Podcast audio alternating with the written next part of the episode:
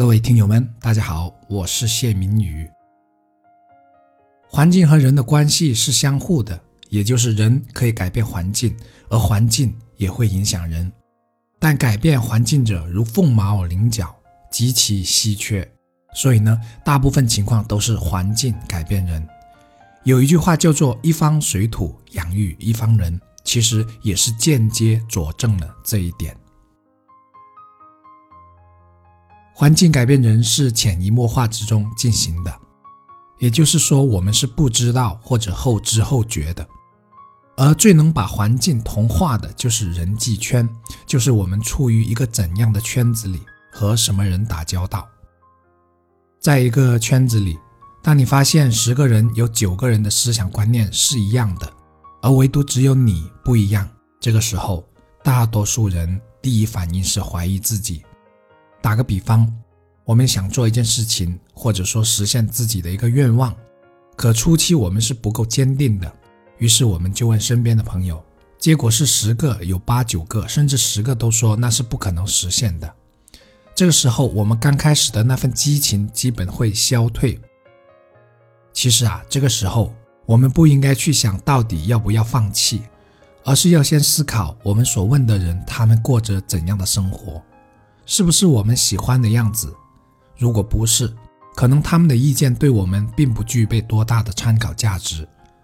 因为我们如果总是受他们影响，我们只能过他们那样子的生活。还有一个十分常见的例子，打个比方，一帮做大小生意的人一起聊天的时候，当有一个人说：“哎呀，现在经济不景气呀，所以生意特别难做。”然后就有人开始附和了。是啊，同感呐。现在生意不好做啊，更有甚者，就开始抱怨了，抱怨这个，抱怨那个，甚至抱怨国家法律啊、税收啊等政策之类的。然后其他一听，哦，原来是这么回事，怪不得我的生意变差了。咦，终于找到原因了，原来是那么回事，大家都这样呢。一旦这个圈子里长久处于这种总喜欢将问题的原因归于外界的氛围当中。那么这帮人都会无一不认为是外界的原因导致的生意变差，而缺乏对自己内部的反思。这是一种不求甚解、肤浅的找理由、自我安慰乃至逃避问题的方式。人长久在一个圈子里，很容易披上那个圈子中的人群特征，比如圈子里的人都是得过且过的，不思进取的。那么，即便我们刚开始很有志向、很有向往、很有追求，长久下去也会被这些人活活给埋掉，或者直接就有人跳出来告诉我们：“现在你的生活不是挺好的吗？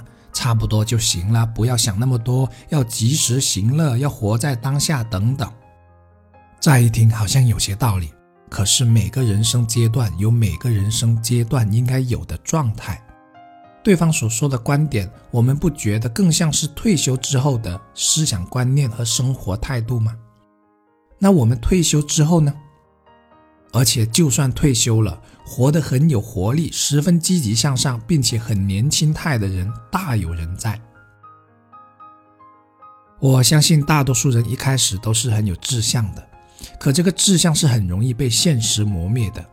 因为生活处处都需要我们去妥协，去放下自己更高的追求。可当放下变成习惯的时候，人也就没有自我的存在了。当有一天回顾自己一生时，突然才想起年轻时自己是怎样的，而后来又是怎样的，那是会让人感到很惆怅的事情。包括现在，我身边的有些朋友就开始感慨自己过去怎么怎么样了。可说的都是遗憾呐。再回来说一个人人都有而且分量特别重的圈子，那就是家庭。我们父辈很多的观念都是比较保守的，比如外面很危险，很多骗子啊，小心一些啊，不是自己的事情离远一点，不关自己的事别管，不要轻易相信人，不要借钱给人家，不要冒险，不要出风头等等。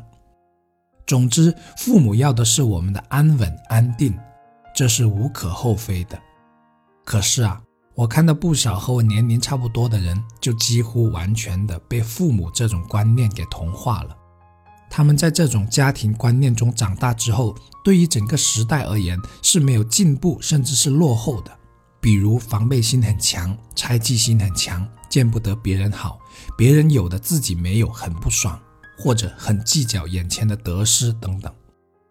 这种情况下，如果这个人的圈子一直都没有主动突破，并且上升到更高的阶层，或者说他没有主动学习并吸收新的一些思维观念和思想文化的话，那基本这个人一生就被定格了。所以说啊。一个人独立的思维和判断能力有多重要，可见一斑。人云亦云、随大众等现象，都可以归为缺乏了自己独立的思维判断的表现。有一个定律叫做“二八定律”，什么意思呢？简单来说，就是改变环境的是二的那部分人。这时，属于二的那部分孤独者就会跳出来说了。哪有二啊，连一都不到。这是因为他看清了占据整个社会主流风气的是怎样的思想观念，这也是检验信念够不够坚定的时候。在北上广这种奋斗气息特别浓的地方，这种气息还不那么明显，可在小城市里就极其普遍了。这也正好说明了为何小地方的经济想发展起来那么难。因为人们普遍的思想都这样，即便刚好有一个从大城市像打了鸡血，带着为家乡做贡献的有为青年走进这种氛围的环境当中，不用那么几年就会被同化成一个样子。除非他的思想境界是一个领袖级别的人，并且可以力排众议、力挽狂澜，可这种人呐，比国宝熊猫都要稀缺的多啊。生活可以妥协，但不能被埋了都不知道，因为埋掉的不只是一个人的志向和追求，还有一个从未绽放过的生命之花。因为没有绽放过，所以不会被人感动，不会感动别人，也不会被自己感动。如此人生，不是平凡，而是平庸。我是谢明宇。如果你觉得本期节目有用，可分享给更多人，这也是对我最大的鼓励和支持。感谢，感恩。